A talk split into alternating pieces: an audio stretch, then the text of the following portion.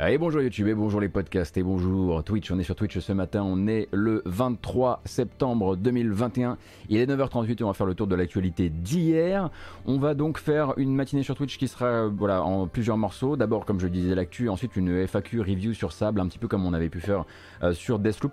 Peu d'informations hein, ce matin euh, pour, euh, ouvrir, pour ouvrir le format. quelque chose d'assez calme où on va parler effectivement d'un rendez-vous donné par Nintendo ce soir à minuit. Merci beaucoup Nintendo. Euh, on va parler également de report de jeux français, euh, de préservation du jeu vidéo par deux sujets différents ce matin. On aura l'occasion de commenter un petit peu ce qui s'est passé au niveau des premières previews vidéo des Gardiens de la Galaxie, un jeu qui sort en octobre du côté de chez Square Enix. Euh, un tout petit peu de mercato chez Ubisoft, mais très très léger.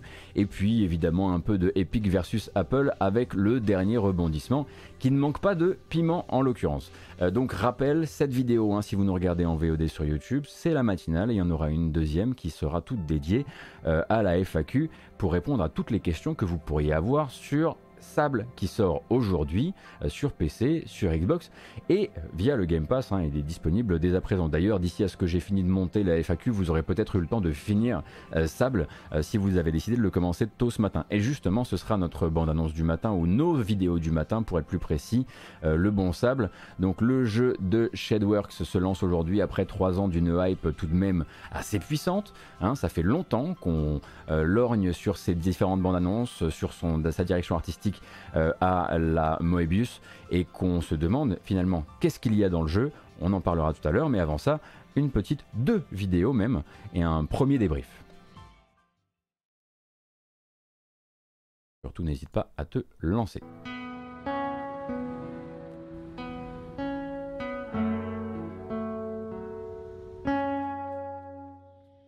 Deserts often give the impression of being desolate, barren, inhospitable, and lifeless.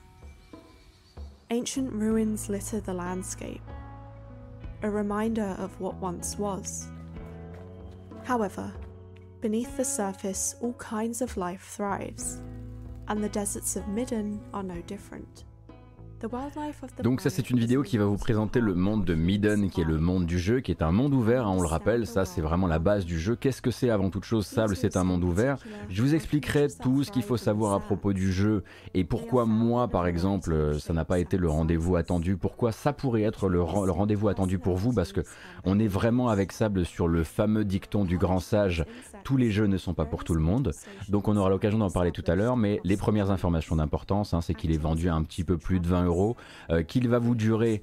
Évidemment, tout ça c'est très variable parce que c'est un monde ouvert avec beaucoup de choses où vous pouvez décider de vous perdre et c'est un jeu où il vaut mieux d'ailleurs aller se perdre. Euh, mais une dizaine d'heures me semble être une bonne base de travail pour finir le jeu. Euh, et à côté de ça, eh bien, on aura l'occasion aussi de parler de la musique, du gameplay, de la proposition d'exploration, etc., etc. Mais c'est la fin hein, du coup d'une très très longue période de hype quand même pour ce jeu qui n'a pas manqué de de beaucoup, beaucoup faire couler d'encre et de beaucoup lever, soulever de questions euh, sur, euh, sur son contenu et finalement euh, sur, sur ce, qu'il était au-delà de cet incroyable trailer qui nous a rappelé beaucoup de jeux, certes Zelda Breath of the Wild d'un côté et puis de l'autre côté forcément Journey. Je vais m'arrêter là hein, pour le blabla puisque je préfère garder ça pour après. Je vous le dis directement, moi je fais vraiment pas partie des, convaincus par cette version, cette version sortie de Sable, mais on aura l'occasion d'en parler tout à l'heure. Ça me permet moi de faire un peu de teasing, hop, un peu de réseautage euh, SEO YouTube euh, comme ça. Et puis ben voilà, hein, c'est euh, c'est malheureusement euh, pas dans mes GOTY, mais je suis sûr que ce sera dans les GOTY de certains et certaines. Et ça voudra pas dire qu'ils ont pas de goût ou que j'ai pas de goût. C'est juste que c'est vraiment un jeu qui illustre euh, cette approche très particulière qu'a le jeu, qui a décidé de mettre l'accent sur certaines choses et pas sur d'autres. Et ça dépendra en fait de vraiment, ça dépendra de votre de ce que vous attendez d'un jeu. Bref, j'ai un petit souci de setup. Et avant d'embrayer, on va donc peut-être, ben non, on va pouvoir embrayer sans trop de soucis en fait.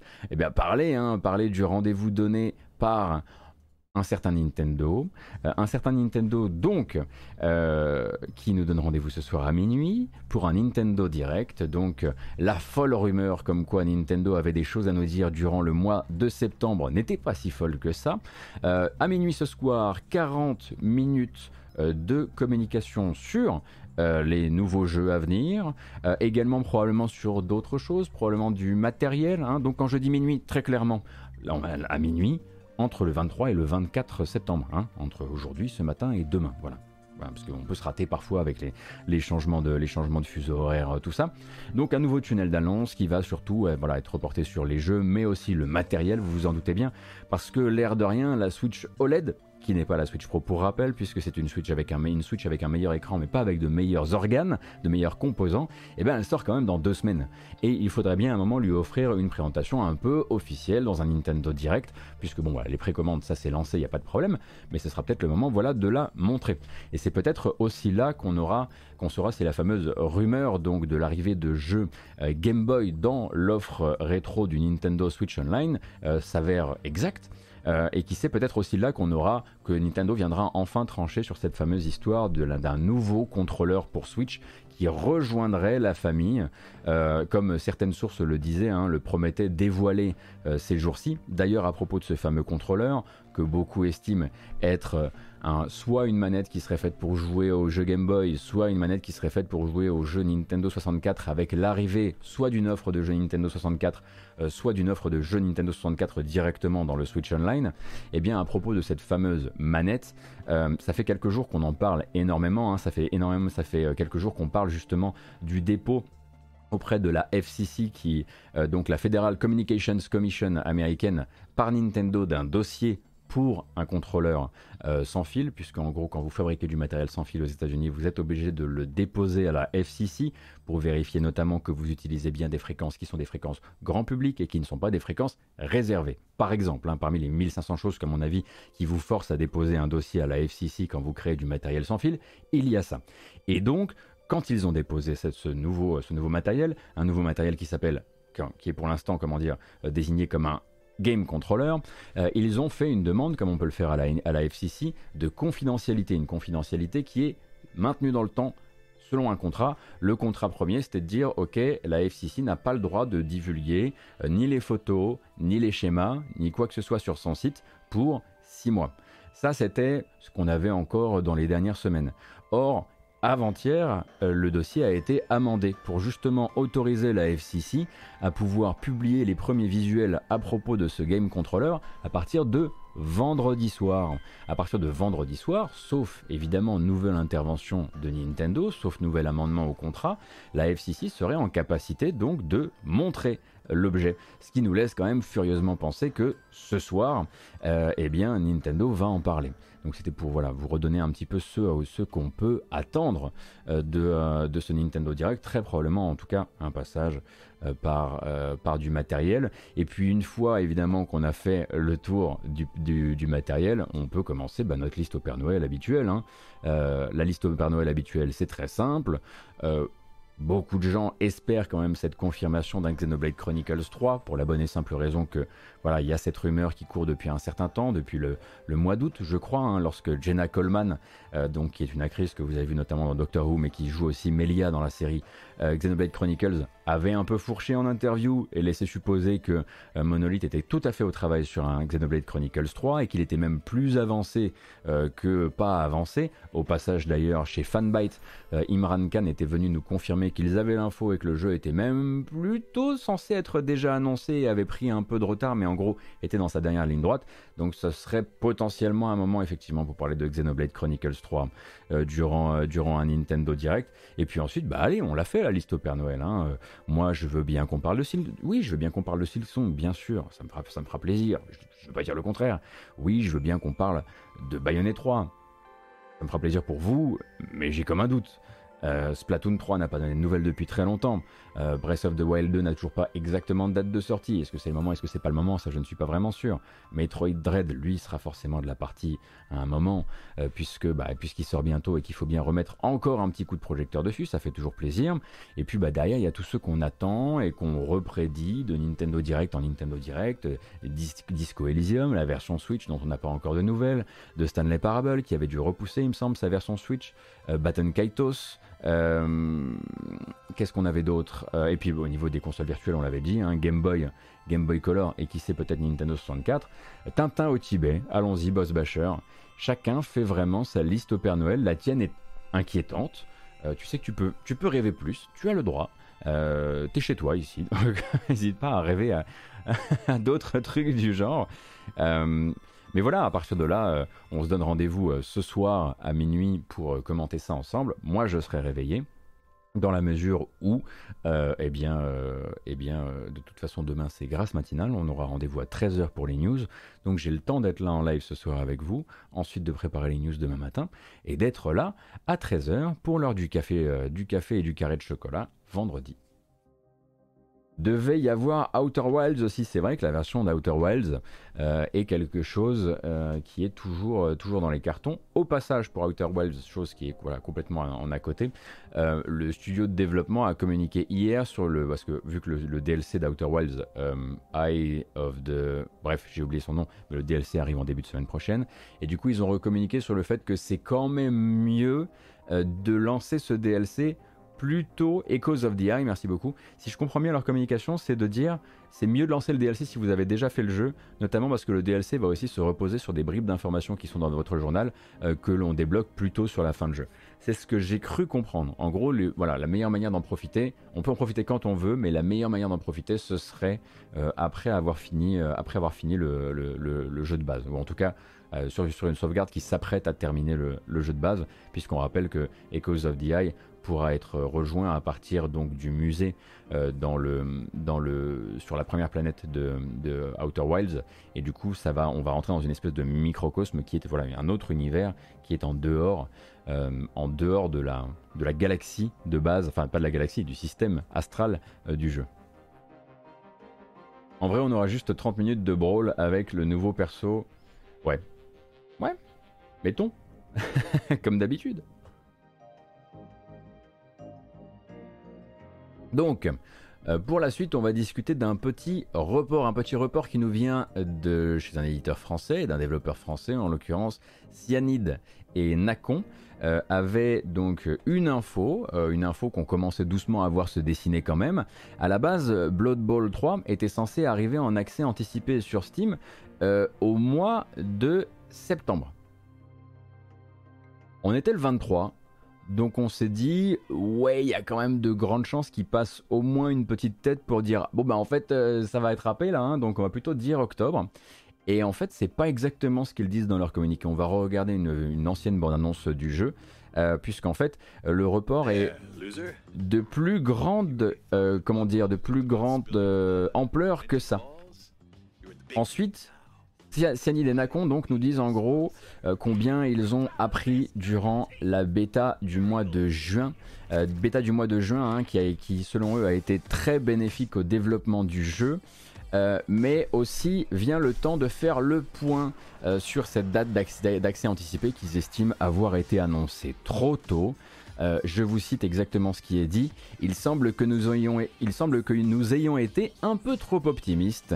Euh, par rapport à cette date donc. Et le communiqué s'en vient donc annoncer un report sans nouvelle date pour l'arrivée en accès anticipé, un report donc s'inédié. À partir de là, il va falloir attendre l'annonce d'une nouvelle date. Est-ce que ça veut dire un gros report ou est-ce que ça veut juste dire qu'ils n'ont pas encore déterminé la date? Mais bon, du coup la prochaine adaptation hein, du sport le plus célèbre du vieux monde, n'a plus de date de sortie en accès anticipé, ce qui veut aussi dire qu'on n'a probablement plus non plus de date de sortie tout court, puisqu'il devait sortir en accès anticipé euh, en septembre et sortir en 1.0 plutôt au début de l'année 2022. On imagine que tout ça, ça décale.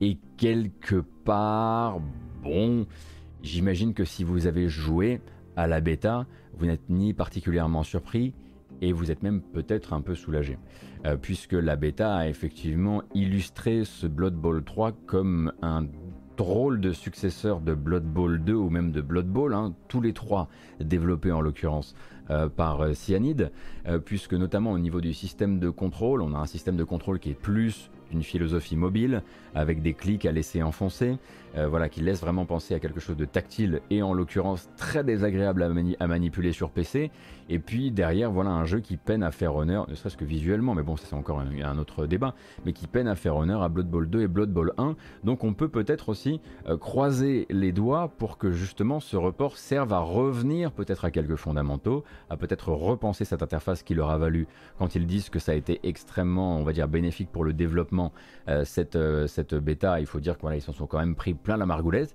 chez Cyanide et chez Nacon avec, avec celui-ci. Donc pour l'instant, gros report et pas de nouvelles dates pour le fameux Blood Bowl 3. Alors moi, Blood Bowl 2, j'aime beaucoup. Je vois que sur le chat, on a même des fans de Chaos League. C'est dire si voilà, le sujet doit nous parler. Euh, vous le savez, euh, à la modération, on a par exemple un Von Yaourt qui est un gros gros fan de Blood Bowl. Euh, et le 2 continue, c'est vrai, de bien vivre. Et pour moi, le 2 était tout à fait, bien fait. Mais le 3 est censé adapter les nouvelles règles de Blood Bowl. et de base, c'est aussi pour ça qu'il était là. Hein. Il était là aussi pour accompagner un peu le truc on verra un petit peu de quoi il retourne sur le long terme. On va parler du projet Déluge. C'est le moment où on va commencer à parler un petit peu de préservation euh, de, euh, du jeu vidéo de manière générale. Hein. donc la préservation du jeu vidéo, si vous ne connaissez pas cette cause qui est de plus en plus intéressante euh, pour beaucoup de joueurs et beaucoup de futurs rétro gamers, c'est la question qu'on se pose. Est-ce qu'on pourra demain, après-demain, dans 10 ans, jouer aussi facilement au jeu? Euh, que euh, on le fait aujourd'hui avec nos vieilles cartouches. Donc ça c'est des questions qui se posent beaucoup et puis aussi euh, cette peur que cette industrie, comment dire, euh, n'est pas fait suffisamment attention à ses sources. Ça, vous le savez par exemple si vous, si vous avez suivi les grandes aventures des grandes années Squaresoft, hein, puisque certaines sources de certains Final Fantasy ont juste disparu entre des changements de locaux euh, ou des destructions de matériel ou ce genre de choses. Et en l'occurrence, voilà, les archivistes du jeu vidéo, ce qu'ils veulent, c'est sauver euh, tout ça. Et pour ça, ils se réunissent sur Internet. Ils se réunissent sur Internet via des projets, via des collectifs comme le collectif Hidden Palace par exemple. Hidden Palace, on en avait déjà parlé ici, hein. ils sont un peu spécialisés justement. Eux, ce qu'ils vont faire, c'est qu'ils vont euh, sur les ventes en ligne, ils vont euh, sur... Euh, ils vont sur eBay, ils vont dans les salles de vente aux enchères, ils, dans les liquidations d'entreprises, ils se débrouillent pour essayer de récupérer, chez les collectionneurs aussi, de récupérer des CD, des disques durs, etc avant justement que euh, ces reliques-là n'entrent sur le circuit de la collection euh, où ça se monnaie à des prix beaucoup trop hauts et où en plus le but euh, ce sera de ne pas justement en faire comment dire cadeau à la communauté, aux joueurs, etc. Parce que c'est des choses qui sont voilà qui sont pas monnayables en l'occurrence, enfin qui sont pas commercialisables. Et ce qui intéresse beaucoup Hidden Palace ces temps-ci, c'est ce qu'ils appellent le projet déluge. Le projet déluge pour eux, c'est de ne plus simplement comment dire sauver et sauvegarder le jeu vidéo commercial, mais c'est aussi sauver et sauvegarder les versions de travail, les prototypes de jeux jamais sortis, les portages annulés, les démos techniques de salon, euh, les versions des bugs, tout ça en fait. Tout ce qui est fait dans les studios, qui ne sort jamais des studios, mais qui fait partie de l'histoire du jeu vidéo, eux ce qu'ils voudraient c'est au moins pouvoir les sauvegarder et aussi peut-être pouvoir les donner en fait en accès aux gens pour que les gens puissent les essayer. Et donc, euh, le projet Déluge euh, a frappé assez fort le 19 septembre, hein, il y a 4 jours, en venant livrer d'une seule traite quasiment 500 exécutables, 484 pour être précis, 135 prototypes de jeux Dreamcast et 349 prototypes de la première Xbox, donc des versions de travail, des trucs jamais sortis, des jeux, démos de salon, ce genre de choses. Et donc ils ont fait une grosse, grosse, grosse livraison là. Euh, livraison euh, donc euh, dont le listing total hein, est venu un petit peu châtier, châtier, pardon, chatouiller la moustache des curieux. Euh, et vu que moi je m'y connais pas suffisamment en rétro gaming, je me suis dit que la meilleure solution c'était peut-être de vous orienter vers quelqu'un qui sait. Et ce quelqu'un qui sait m'a été suggéré par Madingue, hein, Madingue qui m'a dit le mieux c'est quand même de se diriger vers la vidéo du euh, Modern Vintage Gamer qui lui justement est allé télécharger cette archive, a commencé à graver sur des GD-ROM certaines de certains de ces applicatifs, oui j'ai dit applicatifs, et donc est allé notamment essayer certains de ces protos sur sa Xbox, qui est un kit de dev Xbox original, pour prouver que ça fonctionne donc la vidéo, je vous en montrer un petit brin et ensuite je vous envoie directement euh, là-bas. En tout cas, Madame vous a déjà mis le lien sur le chat. C'est hyper intéressant et puis lui est capable un petit peu de vous mettre tout ça en contexte, de vous dire bon bah ça par exemple c'est intéressant pour ceci, pour cela, ça c'est jamais sorti, ça ça a été annulé, tout ça. How those games are playable, whether it's emulation opening cutscenes that are different, some menus don't work. Now, I think for me, the most interesting. Euh, vous avez un petit peu de gameplay ici, en l'occurrence. and it runs really well. It's a lot of fun to play. This is a really cool kart racer. Now, there's only two levels in this particular build, this demo, the Arctic Iceberg and the Haunted Mansion. but you can see it's taking a lot of inspiration from Super Mario Kart or the Mario Kart series, I should say, and it's a ton of fun. Now, one other cool thing that the Hidden Palace is doing. Donc ça c'est le modern vintage hein, euh, gamer et euh, en l'occurrence euh, il vous racontera un petit peu tout ça, il vous racontera un petit peu ce qui est intéressant dans la dernière livraison du projet Déluge. Donc il faut partir du principe que quand vous entendez parler de Hidden Palace, c'est très probablement qu'ils ont réussi à récupérer quelque chose, que ce soit du nouveau jeu, enfin que ce soit des jeux vidéo commerciaux ou et si c'est le projet projet Déluge du Hidden Palace, bah, c'est justement ces fameuses démos, versions de travail, euh, etc. Et c'est hyper intéressant hein, de les voir, de savoir tout le travail qu'il y a derrière, derrière pour, récupérer ces, pour récupérer ces versions, parce que comme je le disais, ils ont des, voilà, ils ont des canaux de discussion sur Internet, ils sont vraiment soudés, ils lèvent des fonds aussi, parce que parfois, en fait, pour, tap, pour toper tel ou tel euh, jeu, qui parfois, en fait, était sur un seul GD-ROM, qui est resté au fond d'un tiroir, qui a été récupéré par un collectionneur, qui a racheté tout le fonds de commerce, on va dire, ou même les, murs d'un studio euh, qui faisait faillite, etc. Bah pour ça, en fait, il faut des fonds et ils sont obligés de lever des fonds, ils sont obligés de voilà de négocier avec ces gens-là pour les récupérer, pour les mettre à disposition du public. C'est une mission, euh, enfin déjà d'intérêt général, je trouve, euh, mais en plus que je trouve voilà d'une noblesse et d'une beauté assez folle. Et c'est justement hein, chez Modern Vintage Gamer aussi que on va pouvoir, comment dire, étayer l'autre sujet conservation du jeu vidéo de ce matin. On en avait parlé, il me semble que c'était au mois d'avril, je crois. Souvenez-vous, au mois d'avril, on se retrouve donc en plein dans la fameuse discussion sur la rumeur, à l'époque une rumeur, euh, de la volonté de Sony de fermer les boutiques en ligne d'une traite PS3, Vita, PSP à l'été. Euh, depuis, hein, on a vu qu'ils ont un petit peu étagé l'affaire. Euh, donc le but, c'était, enfin, le problème, c'était de se dire, ok, s'ils ferment ça, on ne pourra plus du coup récupérer que les jeux que l'on possède. On ne pourra pas acheter de nouveaux jeux, dématérialisés bien sûr, sur ces, sur ces machines à terme. Et à cette époque-là, quand on discutait de tout ça, on avait commencé à entendre parler, il y avait quelques voix qui s'étaient élevées pour nous parler de la fameuse C-bomb, donc qui est une faille matérielle dans le système PS4, dans la conception de base du système PS4, qui est liée à la pile du BIOS. Euh, et donc, pour faire simple, en cas de rupture de l'alimentation à votre BIOS, par exemple si votre pile tombe en rade, votre console n'a plus aucune idée de l'heure qu'il est. Et il se trouve que encore au début de l'année, quand on en parlait au début de l'année, les jeux PS4 avaient vraiment besoin de connaître l'heure. C'est-à-dire que s'ils ne connaissaient pas l'heure qu'il est, la date, la date à laquelle on était, le jeu plantait au démarrage. Donc ça, c'était l'état de l'art en avril. La bonne nouvelle, c'est que ça va mieux. Et oui, euh, donc seule solution pour, euh, pour éviter ça à l'époque, hein, je vous remets un peu dans le contexte, à l'époque du mois d'avril, le but c'était de dire, ok, soit vous avez une PS4 avec une pile BIOS euh, épuisée ou cassée, et dans ce cas-là, en fait, il faut que votre console soit constamment connectée au, PlayStation Network pour régulièrement revérifier la date et l'heure. Soit vous installez une nouvelle pile dans votre PS4, une pile de BIOS, hein, c'est une pile, c'est une pile de montre, hein, c'est un truc minuscule. Euh, et en l'occurrence, enfin non, j'ai peut-être dit une bêtise avec ça, mais euh, soit vous remettez une nouvelle pile, mais à ce moment-là, le BIOS a quand même besoin d'aller faire un check-in sur le service du PSN. Et c'est là que des gens hein, qui s'intéressent justement à la préservation du jeu vidéo se sont dit attendez les mecs les piles de BIOS, ça meurt en fait. Un jour ou l'autre, c'est voué à s'épuiser. C'est un peu le grand cycle de la vie, quoi. Donc, à moins d'une intervention, viendra un jour où il restera des PS4, mais plus de serveurs PSN PS4. Et ce jour-là, les rétro gamers du futur, en fait, bah, pourront juste dire adieu à toute la ludothèque de la console, version physique ou dématérialiser les jeux cracheront au démarrage. Donc, est-ce que Sony va réagir? Ça, c'était la question euh, que posait, euh, que posait la, communauté des, euh, des, archivistes du jeu vidéo, sachant que oui, la réponse était assez simple. Il fallait que Sony réagisse. Il fallait que Sony dise Ah, vous avez un sujet sur la conservation du jeu vidéo, nous on y tient. Bon, déjà pour que Sony dise nous on y tient la conservation du jeu vidéo, ils sont pas hyper illustrés là-dedans ces derniers mois. et on va faire quelque chose. Et on avait un doute quand même. On se disait, bon, mais ils vont quand même pas laisser les PS, toute la génération PS4 parce qu'il faudrait pas en faire des cale-portes. C'est quand même dommage. Et du coup, eh bien, Sony a réagi. Sony a réagi et tout récemment, vous avez vu le déploiement donc du BIOS 9.0.0 euh, qui vient justement régler le problème, euh, qui vient en fait permettre au jeu de, enfin, comment dire, qui vient se débrouiller pour que les jeux n'aient plus à demander l'heure. En gros, si vous avez une pile de BIOS pétée ou une pile neuve qui n'a pas pu se connecter à Internet, eh bien, le jeu n'a plus besoin de la date et l'heure, ne crache plus. Tous les jeux sont donc jouables, même avec, un, même une, pile épuisée. Et en plus de ça, même les euh, trophées euh, sont, euh, sont conservés. C'est simplement que quand le jeu va vous attribuer le trophée, il va vous l'attribuer sans date et sans heure si vous avez un problème de ce genre-là.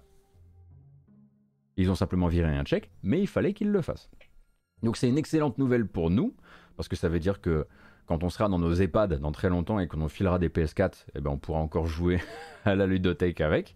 Euh, et puis c'est une excellente nouvelle aussi pour, euh, voilà, pour bien, bien, bien des, euh, des comment dire, des strates de joueurs qui, elles, vont découvrir ces machines-là sur le plus tard, quand elles auront peut-être un peu pris la poussière et perdu un peu de leur, de leur superbe dans la cave ou dans le grenier. En revanche, il faut effectivement, pour ça, faire la mage. Eh oui. Donc, quand euh, les historiens du futur, du futur, du futur retrouveront une PS4 Vanilla dans un carton et essaieront de lancer les jeux avec, ce sera foutu, parce que la pile du BIOS sera probablement dead, euh, et elle n'aura pas reçu le nouveau firmware. Donc si vous avez une PS4 chez vous, si vous ne l'avez pas lancée depuis longtemps pour mille raisons, branchez-la quand même sur euh, Internet, là, prenez le temps deux secondes, faites juste du coup ce, téléchargement, et ça peut-être que vous vous remercierez dans 10-20 ans, ou peut-être que ce sera vos gamins ou vos petits-enfants qui vous remercieront d'avoir fait, fait la mise à jour.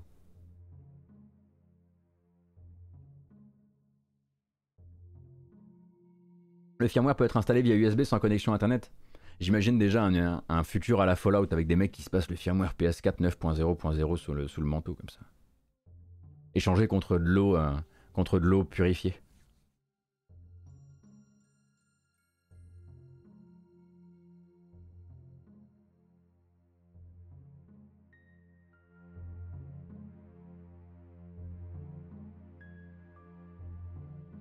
Du coup, il faut faire la mage tout de suite ou ce sera rétroactif si on fait la mage dans 10 ans? Bah le mieux c'est de la faire maintenant, hein, en l'occurrence. Puisque bon, bah, dans 10 ans, euh, où seront les serveurs de, la PS4 Ça on ne le sait pas. Donc euh, faites-la maintenant, c'est toujours ça de prix. Quoique, faut pas oublier un truc, c'est qu'il y a quand même de, de grandes chances, enfin non, c'est même pas de grandes chances, ça j'en suis absolument certain.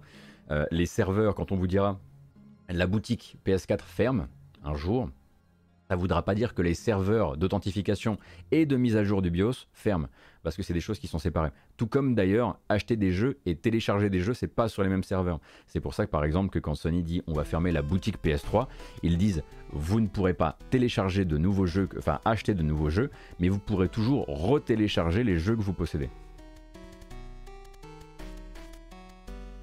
Et il y a toujours moyen de faire l'update offline, mais bon, moi c'était juste, euh, c'était pas pour vous alarmer hein, ni me montrer euh, particulièrement. Euh, je suis pas, c'est pas un stream collapsologue. C'était vraiment juste pour vous dire, là, franchement, ça vous prendra deux secondes et puis vous, aurez, pas à vous emmerder avec ça un de ces jours.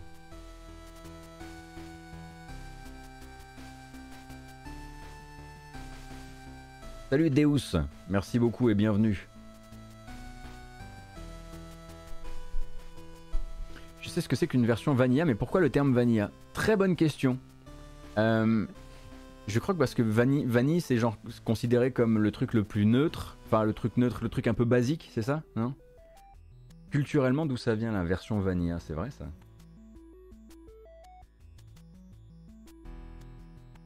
Le goût de base, ouais, ouais, le goût de base, c'est ce que j'aurais dit aussi, ouais.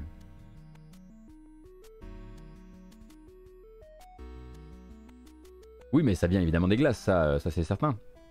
Mais oui, vous validez effectivement que, que, ça, viendrait, euh, que ça viendrait de là. Euh, donc voilà, ça c'était donc pour euh, le, petit, le petit instant conservation du, du, jeu vidéo, en tout cas, en tout cas de ce qui est fait et des voix qui s'élèvent et qui parfois du coup ont des réponses. C'est assez agréable de savoir que certaines personnes, notamment hein, comme le Modern Vintage Gamer, qui avait parlé de ce, de ce problème de BIOS, qu'ils avaient même, voilà, ils avaient participé à en faire quelque chose, un sujet, un sujet, comment dire, euh, qu'on nomme avec quelque chose de fort, la C-bombe. Voilà, on parle de la C-bombe sur Reddit. Et ça fait réagir même jusqu'à Sony, et ça c'est plutôt une bonne nouvelle, parce qu'on pouvait se dire, bon, ils vont regarder ça de, loin et se dire, oh, ça va. Euh, c'est même pas vérifiable leur truc, d'autant qu'il y avait une partie des gens sur internet qui disaient mais c'est de la connerie ce que vous racontez. Bon, tout est toujours est-il qu'il y a eu une mise à jour pour ça. J'ai dit conversation sur la conversation Pardon. J'ai peut-être. euh, parfois je fourche un petit peu hein, quand j'ai pas encore fini mon café. Euh, on était sur quoi? On était sur le projet déluge, ça s'est fait. Ah oui, on va pouvoir parler un peu de ça, tiens. Euh, durant la journée d'hier, on a pu voir apparaître une série de previews, et notamment des previews vidéo sur Marvel, les Gardiens de la Galaxie, le prochain projet de Eidos Montréal et Square Enix, que vous savez évidemment ne pas être un Avengers-like, puisque c'est un jeu, euh, puisque c'est un jeu solo. Certes, vous, vous battez en équipe, mais vous, vous jouez Star-Lord, et autour de vous, ce sont des IA, le reste de l'équipe des Gardiens de la Galaxie, auxquels vous allez donner différents euh, ordres, euh, différentes commandes durant les combats.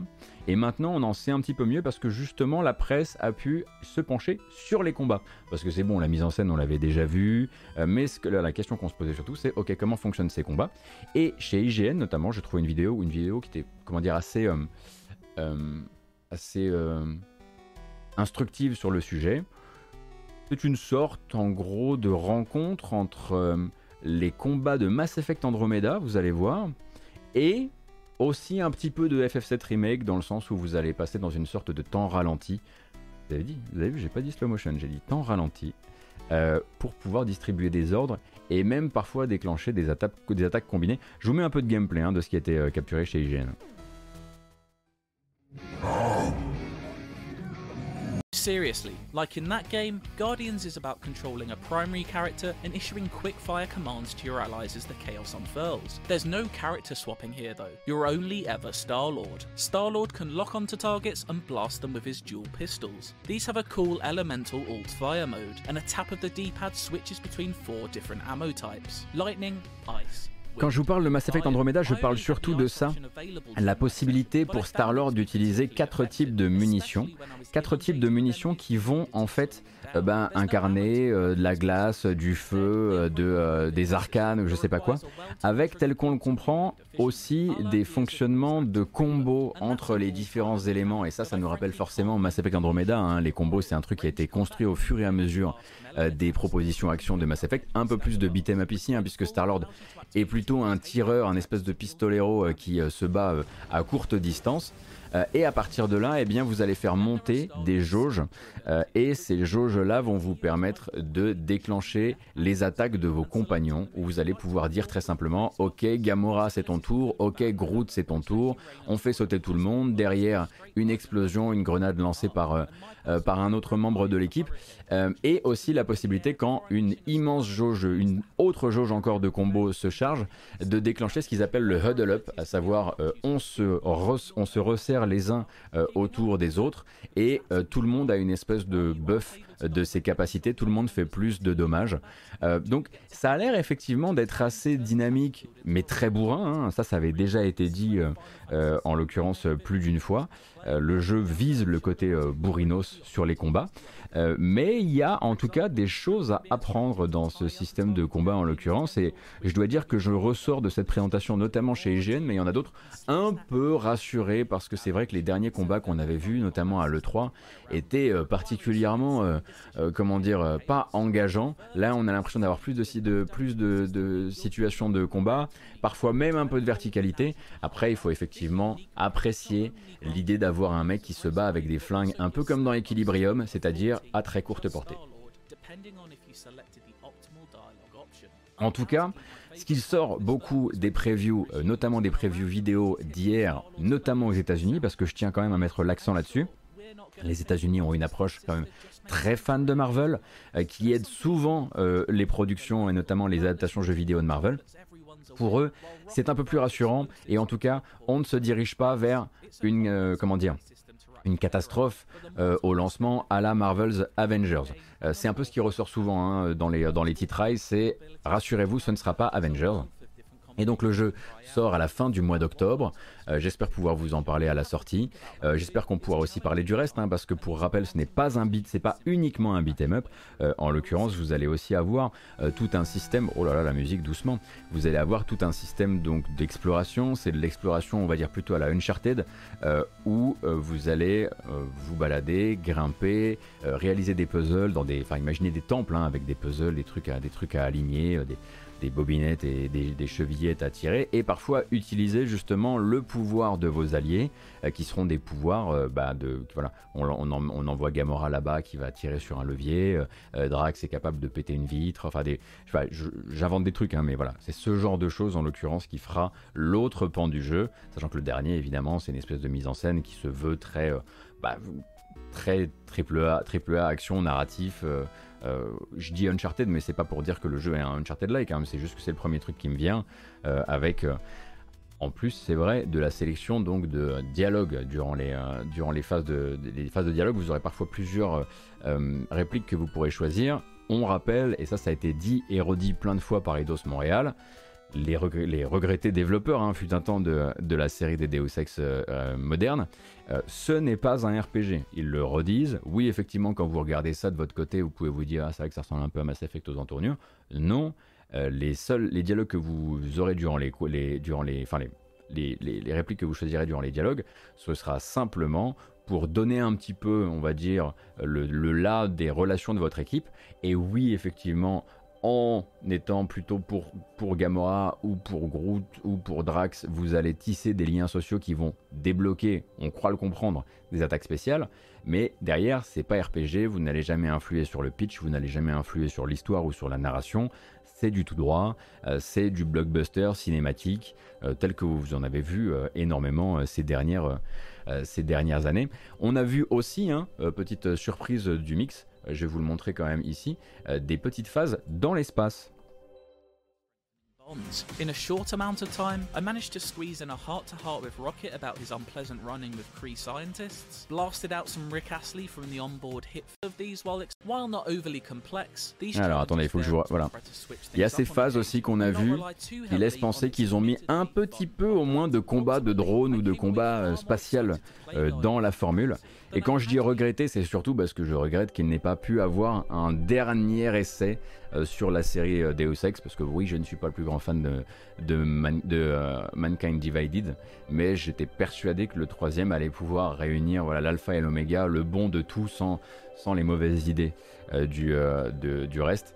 Bon, tant pis, ils sont passés sur autre chose. Peut-être que ce sera bien. En tout cas, quand on en sort de ces présentations, on est un poids lourd assuré. Attention en revanche, vous allez lire aussi des gens qui vont vous dire ne vous excitez pas trop, c'est pas le gothique qui se profile. Et ça, on le voit aussi un petit peu venir. En tout cas, en ce qui me concerne, je ne suis pas non plus surexcité euh, depuis que j'ai découvert ces nouvelles, euh, euh, ces nouvelles previews. Est-ce que c'est un jeu qui aura droit à une FAQ Alors, si tout se passe bien, je vous dis un petit peu comment je le pense. Ce qui est chouette avec le Square Enix occidental, c'est que on est plutôt bien achalandé en clé. Et en plus, généralement, il les envoie hyper à l'avance. Alors, vu que le jeu a déjà communiqué sur le fait qu'il était passé gold, j'avoue que je nourris le, sain espoir de pouvoir recevoir le jeu, si je le reçois, très en avance, et même du coup de faire une vraie, un vrai test vidéo cette fois-ci, et pas une FAQ. On pourrait faire une FAQ aussi, mais peut-être aussi un vrai test vidéo préparé à l'avance, avec de la vraie voix off, etc. etc. Un jour, il faut que je m'y mette. Il faut juste que je prenne le temps et que je trouve le bon sujet. Et ces derniers temps, bon, voilà, les jeux n'étaient pas forcément euh, à mon avantage de ce côté-là. Et puis vu que j'apprends encore le montage, tout ça me prend du temps et je suis un peu plus lent que la moyenne, ce qui est, euh, ce qui est euh, ma foi, tout à fait normal. Un tout petit peu de mercato du côté de chez Ubisoft et plutôt du côté de chez Ubisoft France en l'occurrence. puisqu'on a appris par l'intermédiaire de l'AFJV la nomination d'une nouvelle personne à la tête de Ubisoft France. donc Ubisoft France, l'antenne ici, hein, qui était jusqu'ici dirigée par John Parks, eh bien, passe entre les mains désormais euh, de Bénédicte Germain. Bénédicte Germain, donc 23 ans au sein euh, d'Ubisoft, récemment hein, était directrice de la communication et du marketing, 23 euh, ans chez Ubisoft, elle y est entrée justement à 23 ans, donc ça fait, ah, ben voilà, elle a passé la moitié de sa vie chez Ubi, et donc elle fait clairement partie des meubles. Euh, et donc dans le communiqué de l'AFJV, hein, il n'y a pas plus d'informations que ça. Hein. on nous dit que voilà, évidemment, son savoir-faire opérationnel sur les questions marketing, mais aussi de communication et sa très très bonne connaissance du marché français va énormément aider la société. Mais surtout, on lit aussi cette petite phrase qui vient aussi nous rappeler qu'Ubisoft n'a pas oublié que l'opération de restauration de la confiance, peut-être à la fois en interne et en externe, ne fait que commencer, hein. euh, puisqu'on a cette citation exacte. Passionné des sujets liés aux responsabilités sociétales des entreprises, Bénédicte sera également porté haut ce sujet auprès de l'industrie. On s'est compris. Je crois.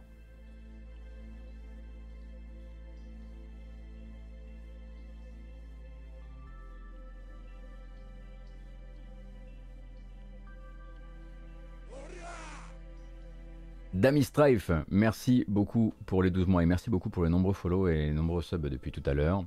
Euh, euh, et, on va continuer, on va continuer. à oui, alors ce sujet, évidemment, on en parlait hier. Le truc, c'est que depuis, ça a un petit peu évolué.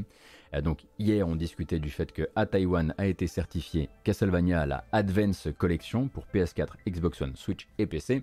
Euh, donc une collection qui embarquerait, qui embarquait euh, les trois épisodes Game Boy Advance, qui sont donc Circle of the Moon, Harmony of Dissonance et Aria of Sorrow, qui sont tous sortis entre 2001 et 2003. Ça dépotait hein, les, les, épisodes de Game Boy Advance. Là, ça, ça envoyait du lourd. On n'avait pas pas le temps de niaiser. Et donc, ce dossier, donc, euh, chez l'organisme de certification euh, taïwanais, a depuis été mis à jour, depuis euh, hier en fait, et nous révèle en gros effectivement le logo hein, qui sera utilisé par cette collection, l'artwork de base, mais aussi la présence d'un mode rewind pour lequel évidemment on embrasse Puyo qui va du coup pouvoir jouer à Castlevania, ça lui fera du bien, et la présence d'un quatrième jeu. Et ça c'est de la surprise un petit peu puisque ça s'appelle la Castlevania Advance Collection, il n'y a que 3, Castlevania sur euh, Game Boy Advance, bah c'est parce qu'en fait ils vont rajouter Dracula X. Castlevania Dracula X, donc hein, le, euh, le, portage Super NES de Rondo of Blood, qui se retrouve glissé dans la collection, un peu en mode euh, désolé Pepper, on t'avait oublié et du coup qui fera euh, voilà qui fera son apparition euh, aussi euh, là-dedans. Alors donc un petit update de la fiche de la fiche taïwanaise qui nous permet donc peut-être de lier ça à une news précédente de cette matinale puisque bah, quand on met à jour une fiche de certification comme ça à quelques heures de ah, donc avec des avec des jeux qui ne sont que des jeux qui sont sortis sur console Nintendo à quelques heures d'un Nintendo Direct, ça nous laisse quand même penser que ce soir, alors Shadow Drop ou pas Shadow Drop. Peut-être que ce sera. Donc, on rappelle qu'un Shadow Drop c'est une sortie surprise sans qu'une date n'ait été annoncée à l'avance, sortie le jour même en surprise. Ça ou une annonce de date, mais on peut raisonnablement imaginer que la Castlevania Advance Collection serait présente ce soir euh, chez Nintendo. En tout cas, là il y a de quoi tirer trois fils rouges et de se faire sa, petite euh, conspiration perso. Pourquoi celui-ci alors que pas la précédente, hein, la collection qui, euh, euh, comportait euh, Symphony of the Night Parce que c'est justement Symphony of the Night est un vrai sujet de discorde eh bien, dans la communauté et surtout par rapport à Nintendo, puisque Symphony of the Night c'est pas un symbole Nintendo, c'est un symbole Sony. Et c'est ce qui fait que on comprend, on croit comprendre en tout cas que le blocage actuel qui empêche euh, la collection contenant la collection de 2019 qui contenait de Symphony of the Night d'arriver sur Switch, ce serait justement le fait que bah, Sony peut-être ferait un peu euh, bloc euh, sur, sur ce sujet-là. Ce qui ne sera pas le problème avec cette Advance Collection qui, qui comprend non pas 3 mais finalement 4 jeux, tous sortis sur Nintendo.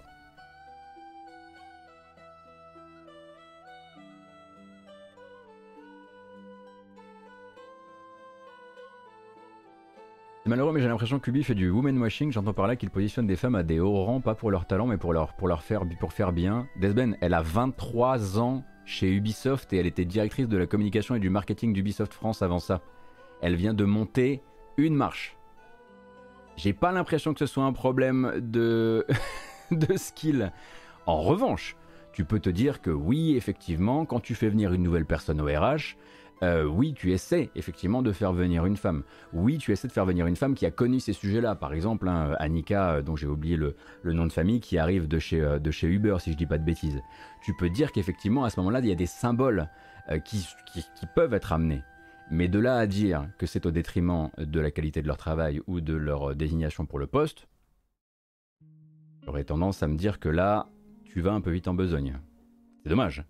J'ai littéralement dit qu'elle avait passé 23 ans au sein de la société et qu'avant ça, elle était directrice de la du marketing et, de la com. Donc vraiment, euh, euh, si elle n'avait pas été bonne à ce poste-là, j'imagine du coup elle y serait au moins restée, euh, sinon partie ou remerciée, ou j'en sais rien. En tout cas, c'est pas du tout comme ça que je vois les choses. Non. Venir de chez Uber pour un RH, c'est pas top. Non, bah Chelnov, justement, c'est parce que euh, Annika Grant, je crois, a justement géré ces sujets chez Uber. Elle était là en plein milieu euh, de la, elle était là en plein milieu de la crise chez Uber. Elle a eu à la gérer justement.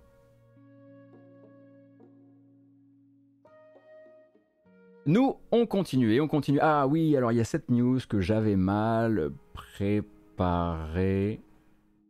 Et oui, il y a un truc aussi, euh, j'aimerais qu'on en revienne dessus, je sais que j'ai déjà dit, je ne veux pas non plus voilà, me faire un grand chevalier blanc ni, quoi que ce soit, mais il y a plein de trompettes dans plein de studios qui sont des mecs et tout le monde s'en fout. Hein. Euh, on n'a jamais questionné la montée en grade d'un gars dans un studio, on s'est jamais dit, il devait avoir des potes, ou machin, non. Euh, à chaque fois, j'utilise le terme trompette parce que ça me semble être le, bon terme à ce moment-là. Il y a plein de gens très incompétents dans les studios qui montent en grade. Seulement, on vient pas poser la question quand c'est quand c'est des mecs. Donc oui, je voulais revenir là-dessus.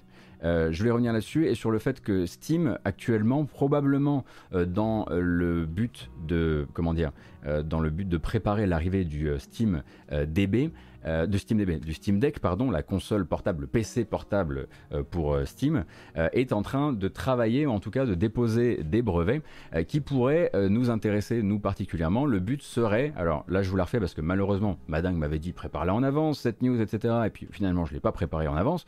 mais donc Pavel Jundik de SteamDB a repéré ce, brevet qui justement serait tourné vers le téléchargement, l'exécution de jeu avant la fin du téléchargement ça vous rappelle quelque chose, euh, c'est très probablement parce que c'est l'un des grands sujets hein, de ces dernières années, euh, du côté euh, du jeu vidéo console comme du jeu vidéo PC. Mais il semblerait que justement, bah, vu que la console est portable et qu'il faut lui donner cette, impulsion qui lui permette de simplement, comment dire, sortir de chez soi avec, qu'il soit en train de travailler à avoir un nouveau système de tri des fichiers, j'imagine, de téléchargement aussi, qui serait du coup piloté, et là je parle sous le contrôle de Madin, qui serait piloté par une personne qui a travaillé sur Proton, c'est ça?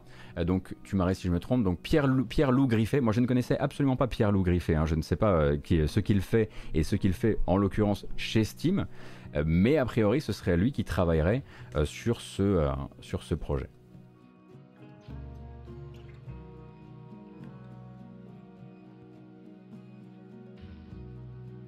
Calmez-vous tout de suite sur le chat, s'il vous plaît. S'il vous plaît.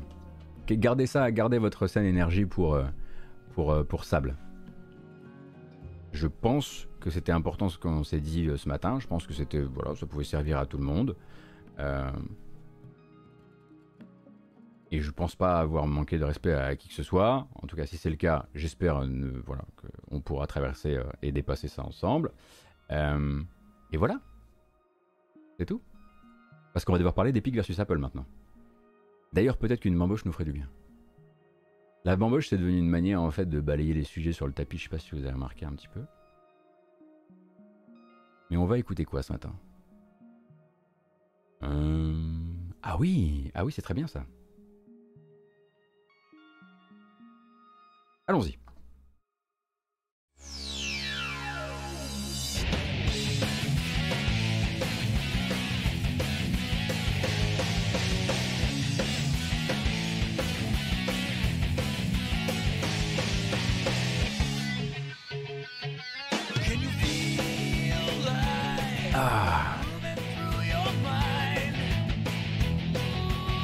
Il est où Kratos Ah.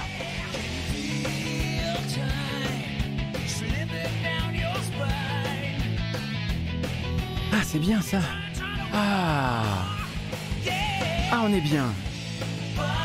Ah on est bien bien bien bien bien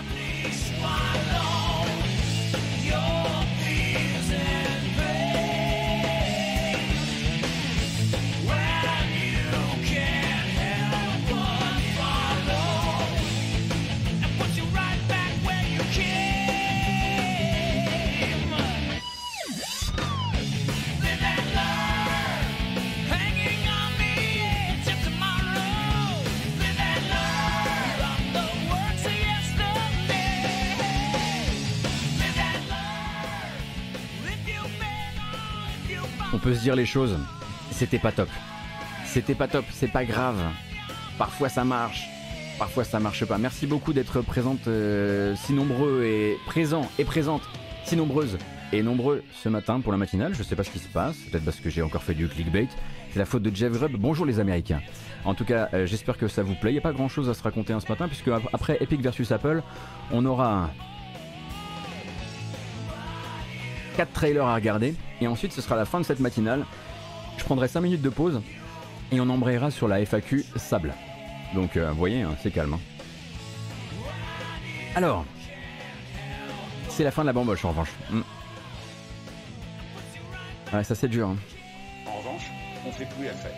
La bamboche, c'est terminé. Au revoir Kratos. Au revoir. Au revoir Kratos. Voilà, c'est fini. Vous avez dit au revoir à Kratos? Non, parce qu'il est hyper susceptible. Mais dis donc, ce serait pas la musique du meilleur Final Fantasy? Si, c'est ça. Si, si, c'est ça.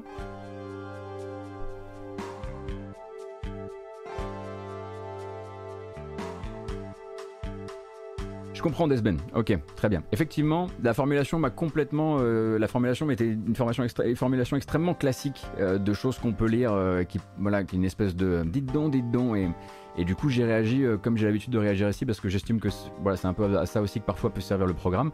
Mais si c'était pas ton, ton intention, pas de souci.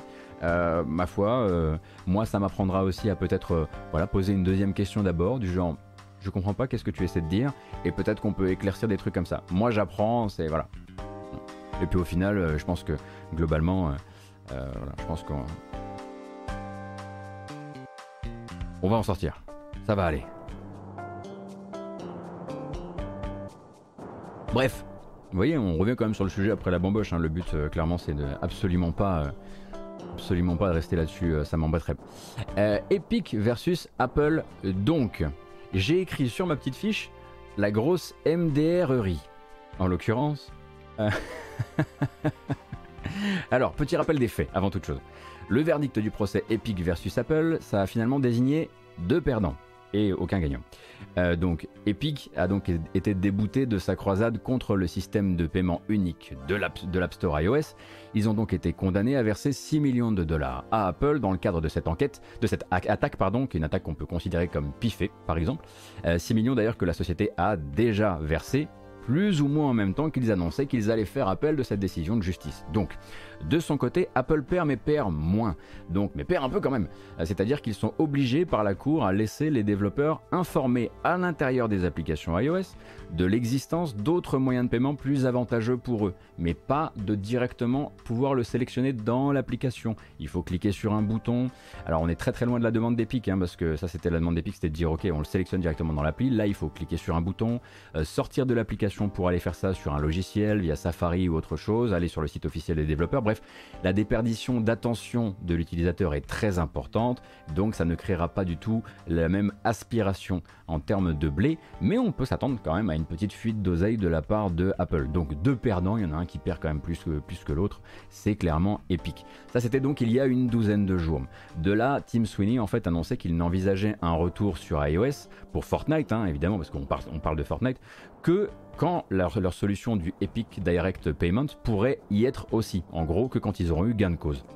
Et Apple, de son côté, euh, gardait sa ligne habituelle qui est de faire croire par devant euh, qu'il suffit de se conformer euh, au règlement du contrat de développeur Apple iOS pour rester ami avec eux.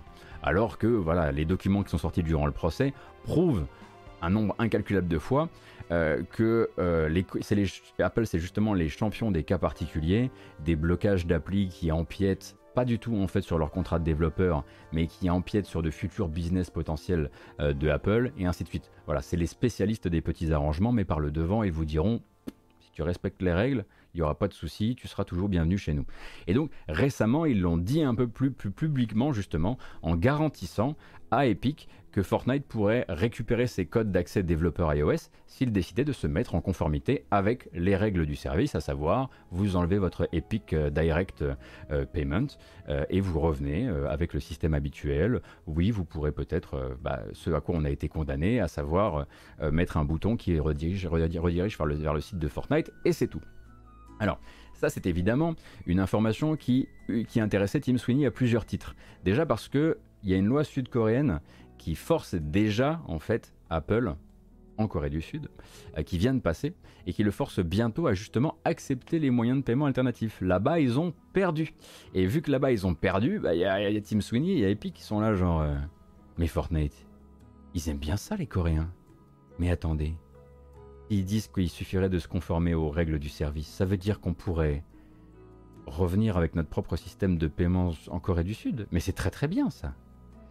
Et du coup, en plus de ça, si jamais il devait pas avoir gain de cause, si jamais par exemple il devait aller euh, demander, euh, comment dire, faire un petit peu faire table, enfin, revenir la queue entre les jambes et demander à Apple et à Tim Cook de le laisser revenir, et qu'il devait par exemple se voir envoyer sur les roses, il pourrait faire ce que Tim Sweeney sait faire de mieux, à savoir exposer les mensonges et remettre donc euh, l'opinion publique de son côté. Et donc, ce qu'il a fait, c'est qu'après s'être engagé il y a environ 10 jours à ne pas essayer de revenir sur iOS tant qu'ils n'auront pas eu gain de cause, en gros tant que le rappel n'aura pas euh, contraint Epic à, contraint Apple à faire, à ce que ce qu'Epic attendait d'eux, bah, il a décidé de se dédire de cette parole publique, qui était plus une parole d'image finalement, pour justement écrire un email officiel à Apple proposant de rentrer dans le rang. Et Apple l'a envoyé bouler. Hein, euh, avec euh, la forme, hein, chose qui permet justement, comme je le disais, à Sweeney, comme ils l'ont fait en 2020 quand ils ont décidé d'enfreindre les règles de Fortnite, puis ensuite de refermer le piège de communication sur Apple, et eh bien de refermer un nouveau piège de communication. C'est plutôt futé. Ça ne veut pas dire que c'est les méchants de l'histoire en l'occurrence, puisque Apple leur a menti, et donc Tim Sweeney a décidé de le prouver. Et donc il a sorti les emails. Hier, Tim Sweeney donc vient publier une série d'emails, donc de capture d'emails directement sur son compte Twitter euh, qui viennent en gros nous expliquer eh bien, ce qu'il a demandé à, Apple et ce qu'Apple lui a répondu. Donc en gros là ce qu'il nous dit c'est Apple a menti, Apple a passé une année entière à promettre au monde et à la presse qu'il laisserait Epic revenir s'il décidait de jouer au même jeu que les autres.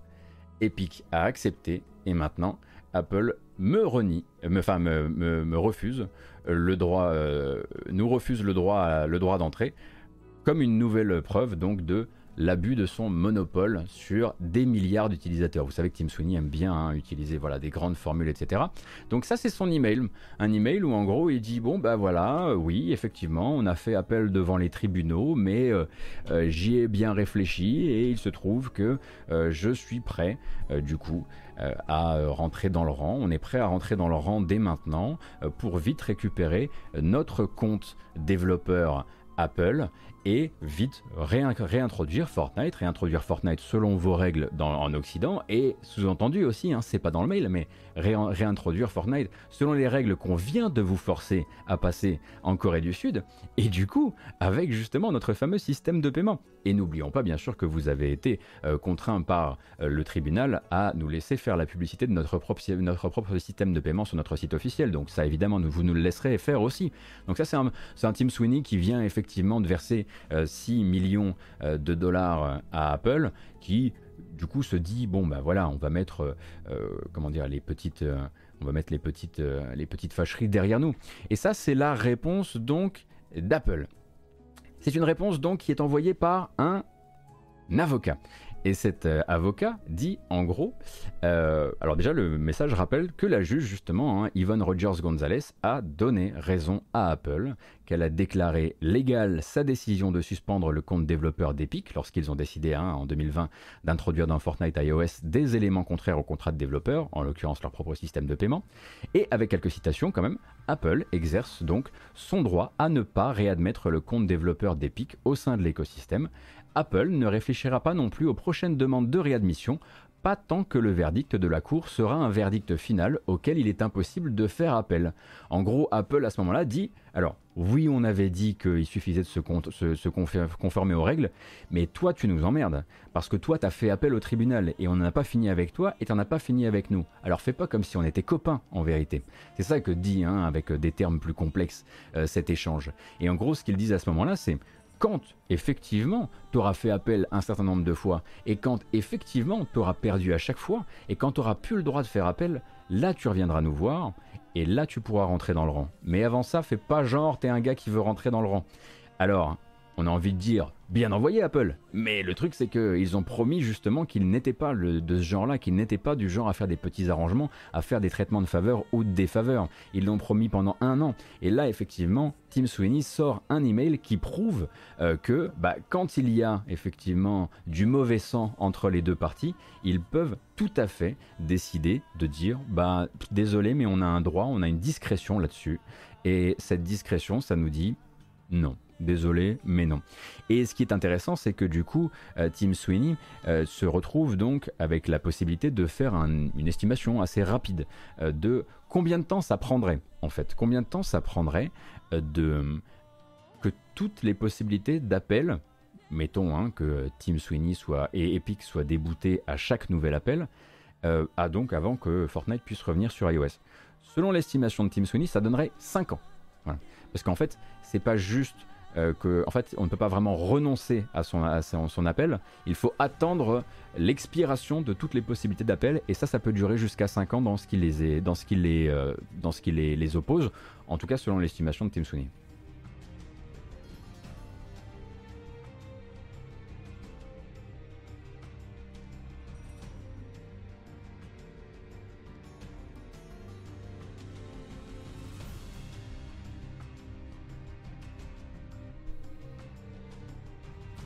Je vais clairement pas pleurer sur Epic, ni sur Apple d'ailleurs. Ah non, non, c'est certain. Mais là, c'est intéressant parce que, bon ben voilà. Je pense que, très honnêtement, hein, vu la manière dont a travaillé euh, euh, Tim Sweeney, euh, justement, dont il a travaillé l'opinion publique comme un matériau hein, durant un an, je pense qu'il savait très bien ce qui allait se passer. Je pense qu'il savait très bien qu'ils allaient se faire envoyer sur les roses. Et je pense qu'il s'est dit, là, je les tiens. Là, il y a moyen, en fait, simplement que j'y aille, que je fasse voilà, le dos rond comme ça. Et ensuite, on va, on va voir ce qui se passe. Et puis, bah, si jamais ça passe pas, ça, partira sur Twitter et il y aura une nouvelle exposition, une nouvelle pièce au futur dossier euh, d'à quel point, euh, quel point leur fameuse euh, vitrine qui consiste à dire que tout le monde est traité à la même enseigne est fausse.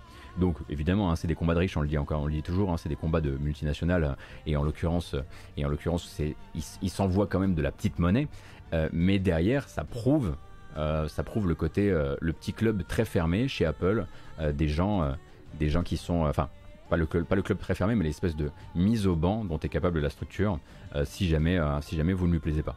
Et si vous décidez pourtant euh, d'être dans les limites légales définies par bah, ce qui est le code des développeurs, qui est censé être le, texte qui fait foi pour tous les développeurs, qu'ils soient petits ou gros. C'est des combats riches qui ont des impacts sur les utilisateurs, bien sûr, bien sûr, bien sûr. Mais voilà, ça c'était donc le dernier rebondissement à date.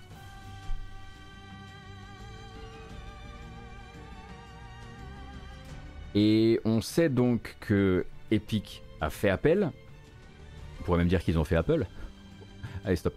Euh, ils ont fait appel et Apple envisage l'idée de faire appel de son côté aussi. Euh, parce que cette décision donc de devoir faire de la communication, de laisser les développeurs communiquer sur d'autres manières d'acheter euh, des abonnements ou des contenus sur un site officiel ou ce genre de choses, ça leur déplaît fortement.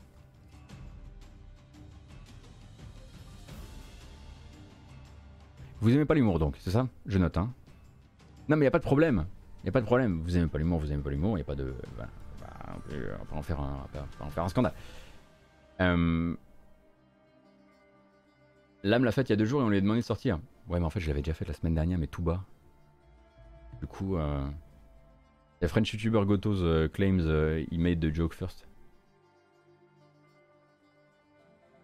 Eh ben écoutez, je crois qu'on a un peu fait le tour de l'actualité. On me demande sur le chat si on pourrait traiter le, euh, si on pourrait traiter les décisions de justice autour de Quantic Dream et euh, du Monde et de Mediapart. En l'occurrence, en fait, elles ressortent beaucoup parce qu'on parle un petit peu de Quantic Dream récemment, mais en fait j'en avais déjà parlé à l'époque et je vous avais déjà donné les informations telles justement qu'elles ne sont pas toujours données, à savoir que quand vous lisez que euh, Quantic Dream a gagné son procès contre le monde. Euh, Quantic Dream n'a pas gagné son procès en diffamation contre le monde. Euh, le monde n'a pas diffamé Quantic Dream. En revanche, il a été admis que le monde avait diffamé les personnes de Guillaume de Fondomière et de David Cage, ce qui n'est pas exactement la même chose. donc quand vous lisez perd un procès, gagne un procès, c'est pas exactement ça, mais ça on en avait déjà parlé dans une précédente matinale. Voilà. mais d'ailleurs, j'attends encore. Hein, bah, justement le, communiqué de Quantique qui viendra nous réexpliquer euh, que mais regardez on a gagné là le petit coin là on a gagné. Et on en reparlera bientôt me dit-on sur le chat. Je me suis laissé dire justement euh, qu'il y avait avoir qu'il y allait bientôt avoir un décryptage sur un certain site de référence euh, décryptage francophone du coup des verdicts de ces affaires d'après mes sources, Quantic ne fera pas de communiqué dessus. Ah, tu m'étonnes, ils sont déjà, ils sont trop occupés à préparer l'annonce de Star Wars au Game Awards, n'est-ce pas? J'ai pas d'infos, j'ai pas d'infos, c'est pour plaisanter, d'accord? On rigole, hein, c'est French YouTuber uh, Goto the claims uh, uh, claims that that Star Wars is gonna be shown at, at, the Game Awards, and George Lucas is gonna be here with with Shigeru Miyamoto.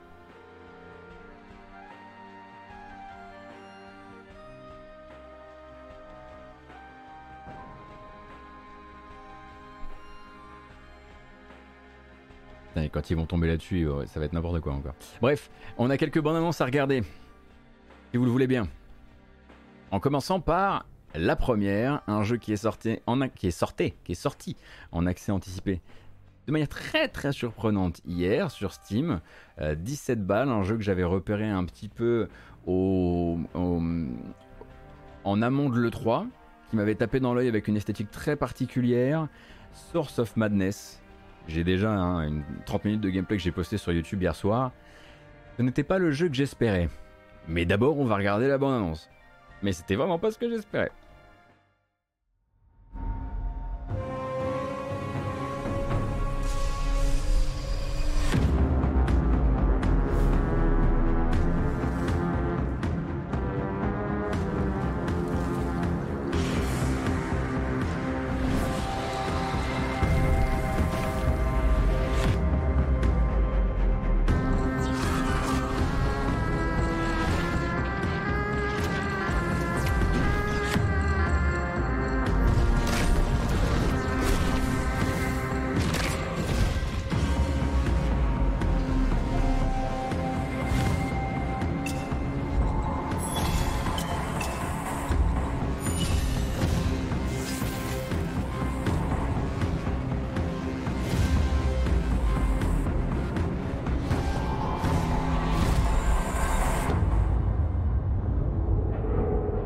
Source of Madness, donc, qui vient d'arriver sur Steam en accès anticipé, c'est pas bien. Je suis désolé, mais c'est pas bien. C'est terrible. C'est terrible. Il s'agit d'un Dead Cells-like. Euh, avec donc juste des attaques en twin stick où vous lancez des boules de feu avec des bagues qui vont vous donner des pouvoirs. Les, les monstres en fait se déplace selon des, les choix d'une IA où tout est procédural. En fait, les animations sont full procédurales. La physique, les, les monstres vous foncent pas dessus, ils vous tombent dessus. Tout est piloté par l'IA. La base était intéressante, à savoir en gros, on a voulu faire un univers Lovecraftien et pour la création des textures, on s'est reposé sur une, une IA, donc sur du deep learning, en lui filant des mots et on a créé l'univers du jeu en lui donnant des, mots-clés, etc. C'est développé par un studio suédois qui s'appelle Carrie Castle. Euh, et en fait, c'est horriblement désagréable à jouer malheureusement. Hein. Comme je le disais, j'ai posté, euh, j'ai posté 30 minutes de, gameplay sur, euh, sur YouTube.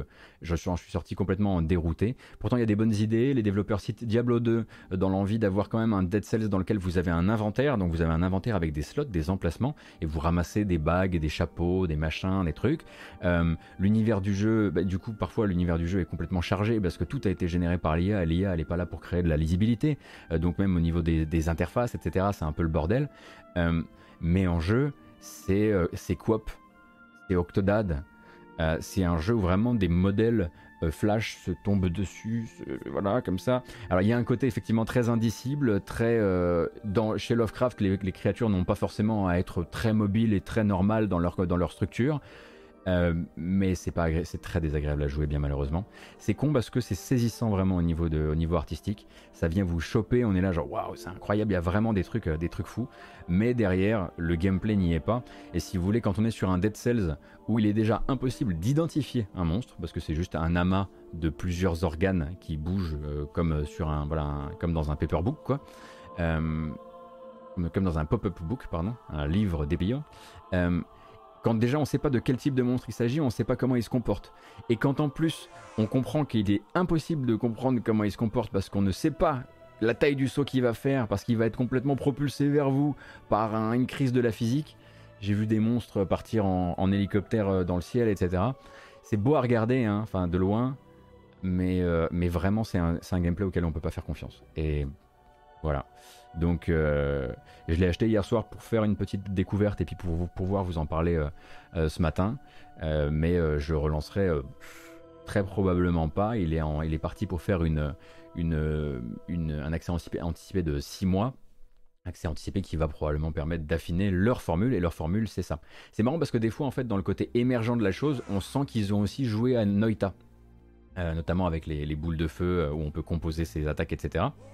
Mais Noita, on peut y faire confiance. On sait combien mesure un saut, on sait la portée d'une arme d'un ennemi, ce genre de choses. Là, on ne sait rien. Voilà, tout ce qu'on sait, c'est qu'on ne sait rien, comme dirait l'autre. Merci beaucoup Friedrich pour les 9 mois, merci beaucoup Beck aussi, merci Dom. Euh, et on continue du coup. Euh, full procédural, c'est forcément pas bien, aucune âme, aucun génie. Bah oui, et pourtant Bassozo, vraiment, la partie full procédural sur la création des textures donne des résultats hyper intéressants. C'est vraiment un univers euh, saisissant quoi. Bref, on continue et on continue avec un justement qui lui ne fait pas du tout de procédural, mais vous allez voir qu'on est encore sur un principe de, voilà, de petite marionnette. Euh, le créateur vous avez peut-être connu, Procession to Calvary, ainsi que Four Last Things, donc qui sont des point and click légèrement humoristiques euh, sur une base de, peinture de la Renaissance, vient d'annoncer en fait le dernier jeu de sa trilogie euh, qui s'appelle Death of the Reprobate. Il n'a pas encore de, il n'a pas encore de date sur Steam, mais il a déjà un teaser, très court le teaser en revanche.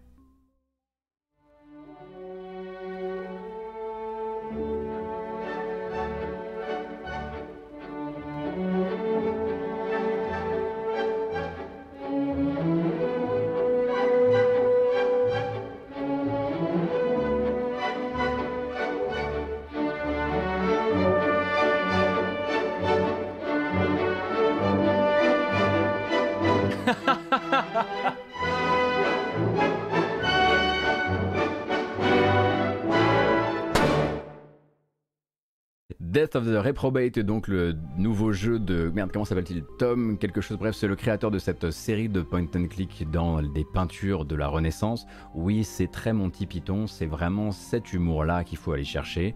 Euh, notamment pour Procession to Calvary, vous aviez un petit, euh, un petit document de référence que vous avez proposé. Joe Richardson, merci beaucoup, Pseudoles. Euh, que vous avez écrit le père ou peut-être enregistré le père en vidéo sur euh, Gamecult si ça vous rend euh, curieux. Celui-ci n'a donc pas de date de sortie, mais Joe Richardson veut terminer sa, trilogie et il paraît que on le dit très drôle, et puis bah, sinon vous pouvez aussi en parler à, à hein, qui est devenu, qui est passé maître dans, cette série de point and click. Il était pas mal I have psoriasis motherfucker sur, le trailer. J'étais pas prêt. A une autre bande-annonce qui est sortie un petit peu de nulle part. Je l'ai récupérée parce que c'est Rami Ismail qui l'a retweeté euh, hier soir. Là, on est sur. Déjà, je voudrais saluer l'audace de la démarche. Le développeur arrive et dit J'ai travaillé là-dessus pendant 3 ans, j'ai plus ou moins prévenu personne. Le jeu est prêt à sortir. Tout ce que je veux, c'est un éditeur. Je veux pas d'argent. c'est vraiment genre Je veux pas d'argent. J'ai pas besoin de votre aide. J'ai pas besoin de votre direction. Le jeu est prêt. C'est juste que pour tout ce qui est sortie, promotion, etc., j'aime bien un peu d'aide. Et du coup, bah, c'est euh, voilà, livré monté. Il n'y a plus qu'à éditer. Il s'appelle Subway Midnight et c'est un jeu donc vous allez voir d'aventure et un petit peu d'épouvante euh, dans lequel euh, vous devez vous déplacer dans un métro pendant que vous êtes suivi par une créature bizarre et qu'il se passe des choses très bizarres aussi dans les wagons.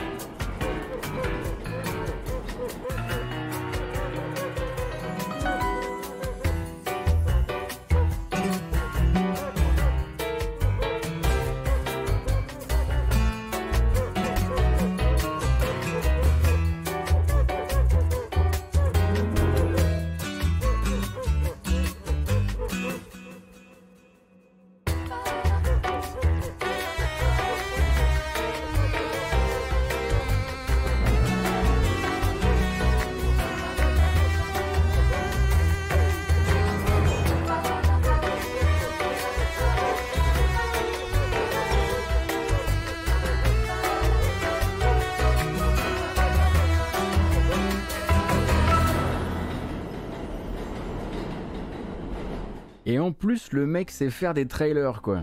Non, parce que, parce que du coup, si t'as besoin de rien, c'est que t'as fait ton trailer tout seul. Et c'est vachement bien en fait. Enfin, désolé, mais enfin, je veux dire, jusqu'au bout, euh, le travail, le travail est, me semble extrêmement euh, bien fait. Alors, on comprend pas évidemment toutes euh, les, subtilités du jeu et on comprend bien qu'une petite démo, en l'occurrence, pourrait nous faire du bien. Est-ce que c'est lui qui fait la musique aussi? Parce qu'en l'occurrence, je veux bien cette BO, quoi qu'il arrive, hein, même si je joue pas forcément aux, jeux qui font faire, mais, mais je veux bien ça. En revanche, il y a un autre jeu que je veux entièrement, voilà, en perf, on en a déjà parlé plein de fois. On est parti pour 3 minutes de gameplay, je ne coupe pas, vous mettez le son à fond. Votre casque sur les oreilles, on a une nouvelle présentation de gameplay, toujours sans date malheureusement, pour Falling Frontier. Et le sound design m'a fait lâcher une petite larmiche hier soir. Je vous mets ça tout de suite. Go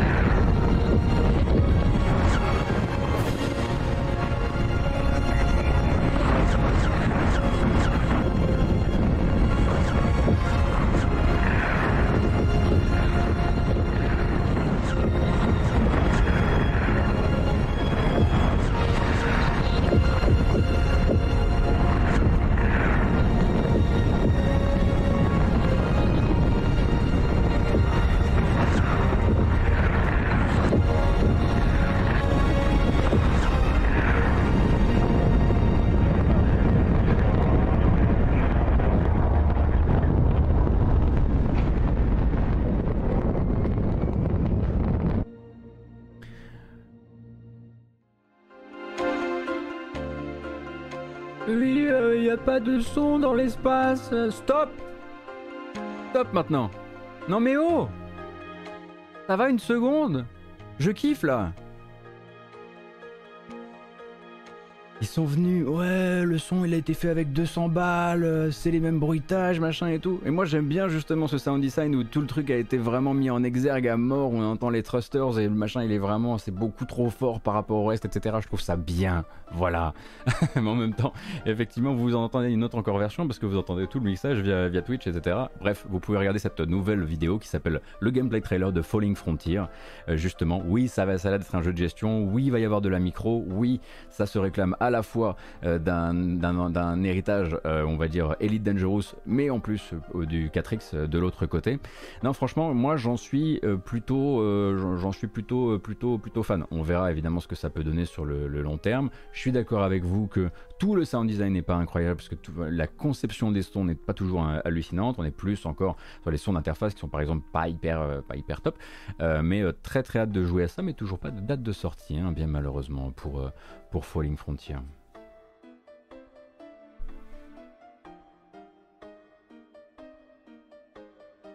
Euh, surtout Homeworld, pas vu de pilotage dans le trailer. Oui, en fait, Liam, c'est plus en fait dans la manière, en fait, dans la conception générale des vaisseaux, le design un petit peu, et aussi la manière dont on va les équiper, qui parlait de Elite Dangerous, et on imagine aussi peut-être sur le côté peut-être un peu procédural de l'exploration, mais derrière on peut pas non plus comparer vraiment à Homeworld, puisque de ce côté-là, ce sera des combats plutôt sur deux plans, euh, enfin sur deux axes, c'est-à-dire qu'il n'y a pas de 3D et du coup euh, voilà faut plus le voir comme de la bataille navale. Récemment en jeu, euh, en jeu du genre on a eu les Warhammer 40k euh, comment s'appelait-il? Battlefleet Gothic Armada qui était un petit peu sur ce, sur ce délire là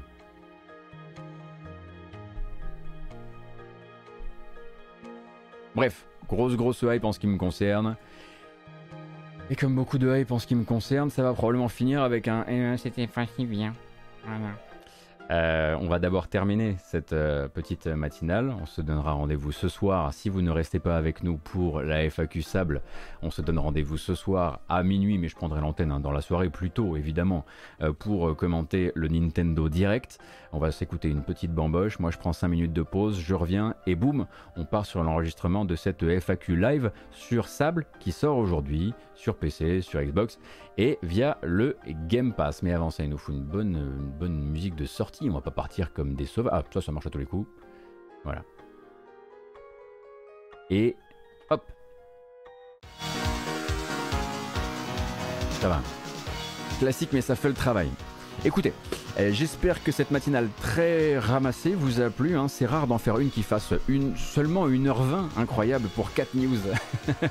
en tout cas, cette vidéo s'en va sur les plateformes habituelles. YouTube avec les versions chapitrées, les, les, les plateformes de podcast aussi. Euh, Google Podcast, Apple Podcast, Podcast Addict, Spotify. Euh, si vous nous regardez sur YouTube, n'hésitez pas à activer, à mettre le pouce, à activer la cloche Bref, je sais pas faire, mais vous avez compris un peu l'idée, ça aide énormément le programme. Merci beaucoup aux nombreuses personnes qui, durant cette matinée, ont décidé soit de suivre la chaîne Twitch, soit de sub la chaîne Twitch, soit de passer par Utip, utip.io slash gotos, euh, pour venir me filer un coup de main et filer un, coup de main au programme. Je crois que j'ai tout dit, comme dirait l'autre, à part merci. Nous, on se donne rendez-vous là tout de suite hein, euh, en live pour la FAQ Sable. Et puis bah, pour les gens qui nous suivent en VOD, ce sera sur une prochaine vidéo que je vais monter cet après-midi. Prenez soin de vous. À plus.